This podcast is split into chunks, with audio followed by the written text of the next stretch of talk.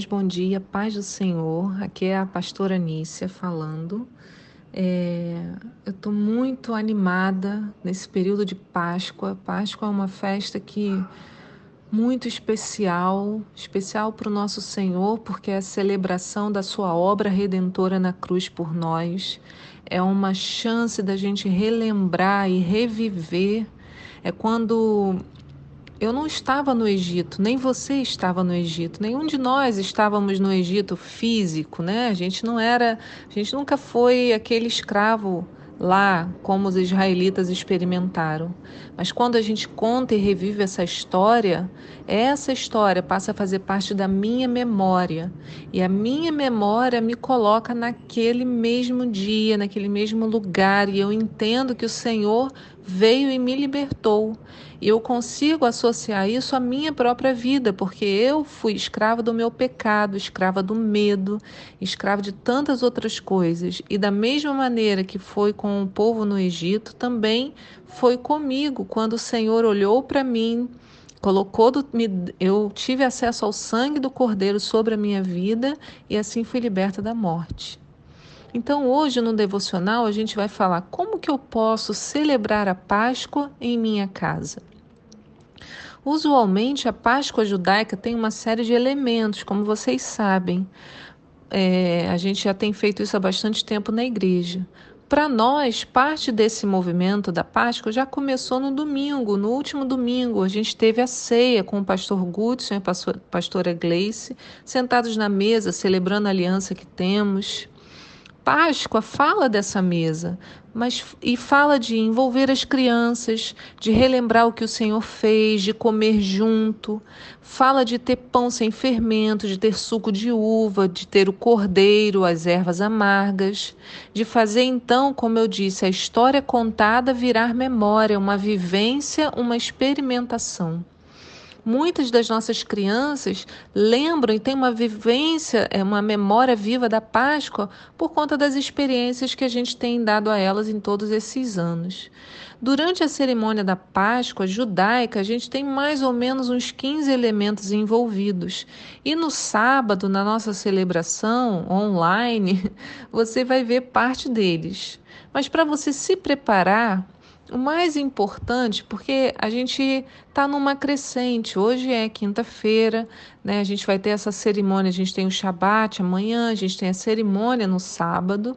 Então, para a gente se preparar, é importante a gente saber que Jesus não apenas celebrou a Páscoa dessa maneira, mas também se revelou nos elementos envolvidos na Páscoa. Isso que é mais maravilhoso.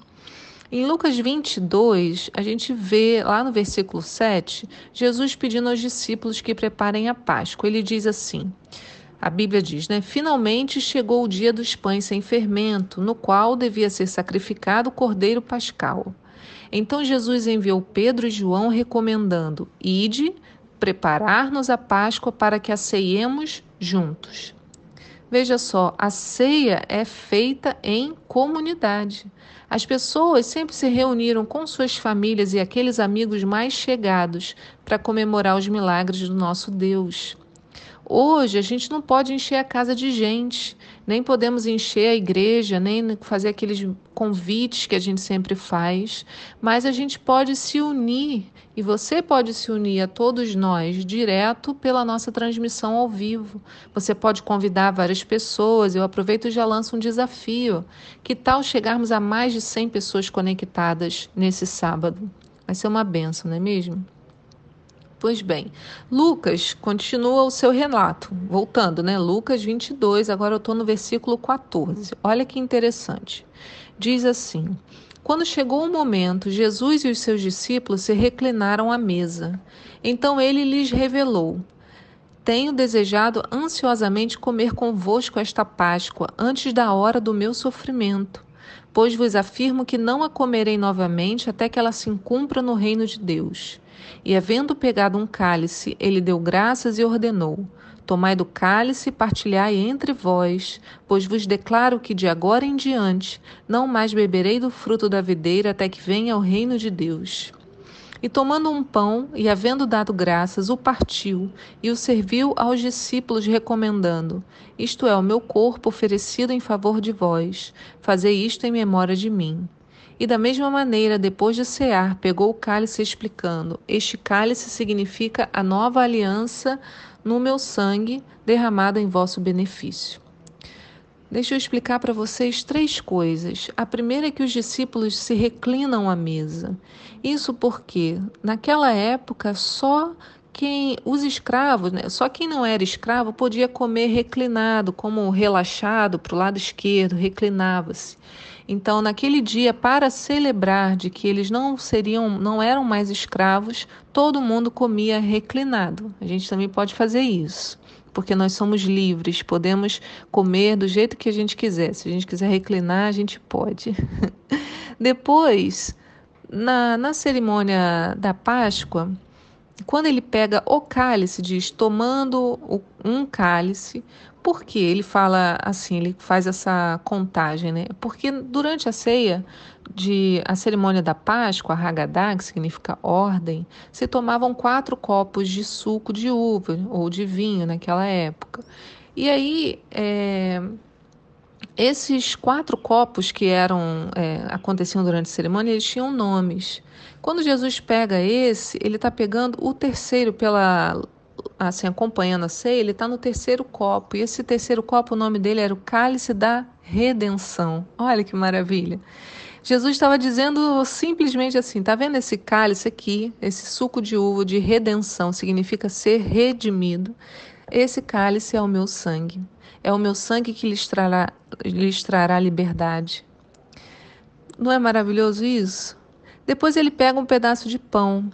Esse pedaço de pão, quando ele pega, é também um pedaço muito peculiar, porque durante a cerimônia de peça, a gente tem três fatias né, de pão sem fermento. Não se come nada com fermento, como a gente já falou nos outros é, estudos.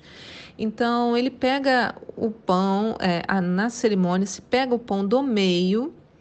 Olha, Pai, Filho, Espírito Santo, pega-se o pão do meio, ele é partido, ele é quebrado, e uma metade dele é escondida e é procurada pelas crianças. Pra, a gente sempre faz isso na igreja. Depois, esse pedaço, quando ele é achado, logo é, depois ele é comido.